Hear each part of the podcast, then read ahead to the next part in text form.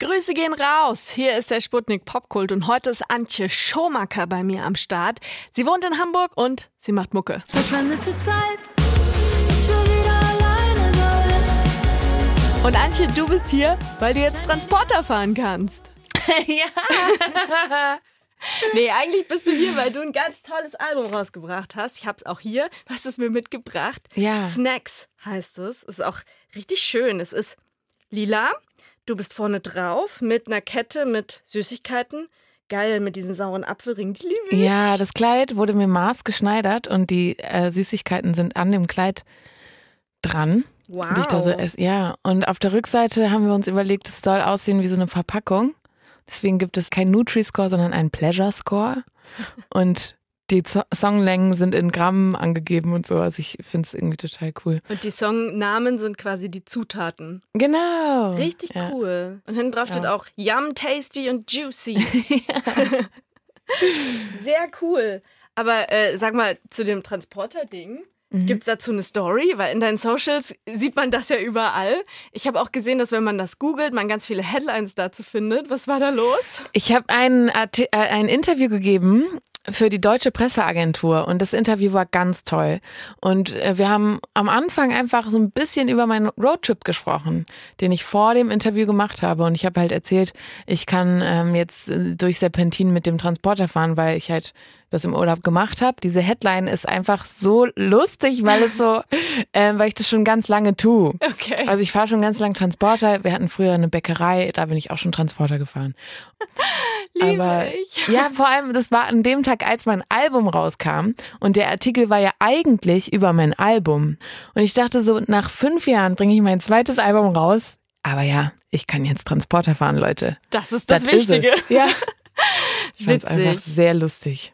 Ja, du hast ja gerade selber schon gesagt, nach fünf Jahren bringst du dein zweites Album raus. Was hat sich denn seit dem ersten Album verändert bei dir? Es hat sich sehr viel verändert. Mein erstes Album war noch sehr akustisch und ich habe auch damals einfach nicht die Möglichkeiten gehabt, so Songs zu schreiben. Ich kann jetzt produzieren, ich habe jetzt Freundinnen mit Studios, wo ich auch äh, anders schreiben kann als früher mit meiner Gitarre am zu Hause oder mit dem Klavier. Geht mehr nach vorne als vorher, aber trotzdem ist es noch sehr intim, sehr ähm, nah und ehrlich. Immer noch sehr autobiografisch, ähm, aber ich hatte jetzt andere Mittel. Und deswegen äh, ist die Produktion ein bisschen rockiger. Cool. Es geht ja um, um viele Themen auf dem Album. Also es geht ums Verliebtsein, es geht um Heartbreak, um die Sterblichkeit, um Neuanfänge. Ähm, wofür würdest du sagen, ist dein Album der perfekte Soundtrack? Ähm, ich glaube generell fürs Leben, weil es wirklich wie so Snacks, also ich glaube für jede Situation, in der man stecken könnte, gibt es einen Snack, einen Song, der für dich jetzt da sein darf. Und ich hatte vor ein paar Tagen ein Interview in Hamburg, wonach mir dann eine Hörerin geschrieben hat und sie meinte so, ich bin gerade durch die absolute Achterbahn gegangen während deines Interviews. Ich habe dich noch nie gehört und heule gerade auf der Autobahn und eben habe ich noch getanzt und das fand ich so schön und ich krieg jetzt Gänsehaut, wenn ich drüber spreche. Solche Nachrichten sind ja immer das Beste. Und ähm, genau, es geht um meine Mutter, aber auch um meine mentale Gesundheit letztes Jahr. Es geht darum, dass es mir jetzt total gut geht, weil ich verliebt bin, aber auch um meine sehr ungesunde Beziehung und die Wut danach, die Ratschläge, die man bekommt und auch sehr introspektiv irgendwie ja über meine Gefühle, man ist nichts wirklich ganz oder also es ist so viel und ich glaube deswegen ist es auch sehr relatable, weil ich bin auch einfach nur ein normaler Mensch. So. Ich habe ein ganz normales Leben und darüber schreibe ich und deswegen kann das Album so eine Begleitmusik sein für vieles im Leben. Wir hören gerade in Antjes neues Album Snacks rein. Titel Nummer eins Lost Indie Boy war das gerade. Und ich muss ja sagen, damit hattest du mich direkt. Ich habe sieben Jahre lang gedatet und irgendwie immer nur Typen, die nicht ready waren. Für mich, fürs Leben oder für eine Beziehung.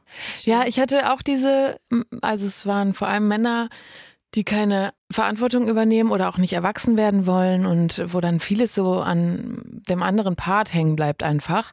Und ähm, Zeit halt ein Scheiß ist auch über ähm, eine Trennung von einem so einem Mann, der auch sehr viel psychische Gewalt dann ausgeübt hat in der Beziehung und wo ich gemerkt habe, boah, ich muss hier mein Muster ändern, weil das ist nicht gesund für mich und habe dann äh, zwei Jahre eine Therapie gemacht. Ich will nicht hören, dass es besser wird.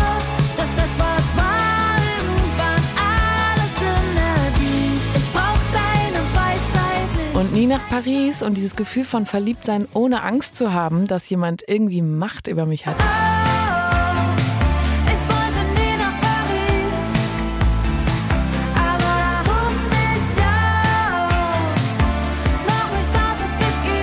Das ist auch so befreiend und dass ich das jetzt fühlen kann und Anna, wie du sagst, man datet und fällt immer auf die gleichen rein und irgendwann merkt man so, oh oh, vielleicht muss ich was ändern. Und dann schafft man das und auf einmal hat man so eine ganz gesunde und schöne Beziehung. Und das ist einfach das Tollste. Huckepack ist zum Beispiel auch äh, ein Lied, wo es um äh, eine Situation ging, wo es mir letztes Jahr nicht so gut ging. Und dieser Mensch, mit dem, mit dem ich jetzt zusammen sein darf, äh, meinte auch, ähm, hey, ich kann dich auch Huckepack nehmen. Also wenn du nicht mehr kannst, so ich will das auch machen.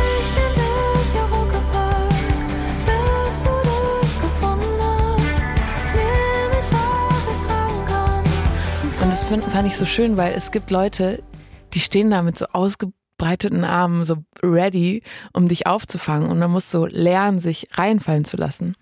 Und es ist so schön, wenn man, wenn ich jetzt auch selber mein Album höre, was ich auch tatsächlich getan habe, als es jetzt rausgekommen ist, ähm, war ganz neu für mich, dass ich meine eigene Musik so liebe. Und habe ich es mir angehört und dachte, ja krass, durch was ich da gegangen bin und wo ich jetzt sein darf. Es ist wie so eine Reise, das Album. Wenn jemand deine Musik jetzt noch gar nicht kennt, du hast ja gerade auch von der Hörerin erzählt, die dir dann geschrieben hatte und meinte, ey, ich wusste vorher gar nicht, wer du bist und jetzt habe ich hier Tränen im Auto und so. Welchen Song von deinem Album würdest du zuerst zeigen, der Person? Ähm, irgendwo hin, vielleicht. Okay. Weil der mich ganz lange schon begleitet und weil ich ähm, ein Feature mit Eva Bregel dabei ist, äh, die für mich, also Juli, ich habe bei Regen und Meer Gedanken verloren aus dem Fenster geguckt beim Busfahren in der siebten Klasse. Und eine geile Zeit oder perfekte Welle, das war so mein Soundtrack. Und ich bin sehr geehrt, dass sie auf meinem Album ist und dass sie ja gesagt hat und Bock drauf hatte. Und ähm, der ist über eine meiner besten Freundinnen. Ich würde sagen, irgendwo hin fängt auch sowas wie Lost Indie Boy ein, das geht ja noch mehr nach vorne, aber auch sowas wie ähm, so wie du oder also ich glaube, es steht ganz gut in der Mitte. So ein perfekter Nachts im Autosong. Ja! Das. Mutig. Ganz mutig. Hello, hier ist Sputnik mit dem Popkult und einer Gästin, die sich ganz schön was getraut hat. Antje Schomacker hat auf ihrem neuen Album Snacks nämlich einen der krassesten deutschen Songs aller Zeiten gecovert. Alles neu von Peter Fox. Und so klingt's. Brat mir ein Prachtsteak, Antje kocht jetzt feinstes Fleisch. Bin das Update, Schumacher 1.1. Ich will abschaken, feiern, doch mein Teich ist zu klein. Mir wächst eine neue Reihe bei Xavi Und ich find's ehrlich gesagt richtig geil. Danke. Richtig cool. Ich höre auch seitdem nur noch diesen Song hoch und runter. Aber wie kommt es, dass du ausgerechnet diesen Song gecovert hast? Und hast du nicht ein bisschen Schiss gehabt vor den Reaktionen? Lustig, ich mir ist, ja, also mh, es ist passiert und erst durch die Interviews merke ich so, ach du heiliger Bimbam, was habe ich mich da getraut? es war wirklich einfach aus Bock. Wir covern live immer einen Song und ich hatte jetzt irgendwie vor den Festivals letztes Jahr Bock auf alles neu. Lass doch das mal für die Festivals machen. Ja. Und dann bin ich mit Felix im Studio und wir haben das dann einfach so vorgebaut, damit wir das mit der Band im Proberaum nachspielen können. Es war wirklich nur dafür gedacht, so als Skizze. Und dann war Marc Tavasol im Nachbarstudio, der ist bei Wir sind Helden äh, der Bassist gewesen und bei Gloria, der Band. Und kam dann rüber und meinte so, ey, boah, ich habe voll Bock hier auch mit zu produzieren und hat das dann mit uns zusammen fertig produziert und das Peter Fox geschickt. Und dann haben, hat Peter Fox gesagt, ja klar, könnt ihr gerne rausbringen, aber bitte erst nach meinem Album. Und dann haben wir gesagt, ja, das passt zeitlich, okay, dann machen wir das. Und es war wirklich nur, weil wir das so, weil das so Spaß gemacht hat. Ich wollte, ich liebe alles neu. Ich kann das auswendig. Ich liebe das auch. seit immer. Aber ich liebe auch so Indie-Disco-Partys, wo man bei Mr. Brightside so die Arme in die Oh Luft mein reckt Gott, und dann so. Mr. Brightside. "Das du-" Ja, ne? Ja. Und ich wollte so eine Kombination aus diesen E-Gitarren-Akkorden, die so, mm, die einen so zurückwerfen in so eine Zeit, aber halt auch alles neu.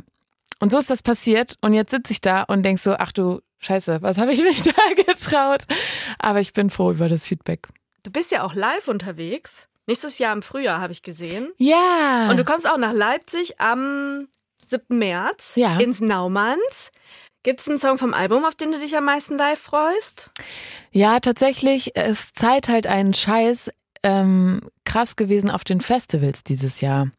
Ähm, ich habe den auf dem Hurricane gespielt, da waren ungefähr 10.000 Leute vor unserer Bühne und den haben, der, den gab es ja damals noch nicht. Ja. Und ich habe diesen Chorus, ich habe den dann kurz gesagt, hey, es geht um meine ungesunde Beziehung und die Ratschläge, die ich danach bekommen habe, ne? Hey, vielleicht solltest du lernen, Grenzen zu setzen. Und ich denk so, Grenzen setzen lerne ich vor allem in einer gesunden Beziehung, wo die auch respektiert werden und nicht in einer sehr toxischen Beziehung, wo jemand mein Nein nicht erhört und habe das dann so gesagt und auf einmal kam so ein Gefühl aus dem Publikum, also ganz viele Leute, die geklatscht haben, die auch so gesagt haben, ja, mir geht's auch, also so mir das Feedback gegeben haben, ich krieg so Gänsehaut Ich jetzt auch gerade. gerade. Ähm, wir haben den live gesungen und alle haben so laut diesen Chorus mitgesungen, die ist die Zeit halten, Scheiß für mich. Und es war so krass, was das gemacht hat mit mir und auch mit den Menschen. Ich habe danach auch echt tolle Nachrichten bekommen. Und ich glaube, darauf freue ich mich auch live, weil es so, so ein Song ist, wo man ganz viel wütend sein kann Das cool. ähm, und wo man ganz viel so reinwerfen kann an Gefühl live. Vielleicht gibt's ein paar Moshpits. Ja, oh, da hätte ich auch Bock drauf. Ich werde einen anzetteln. ja,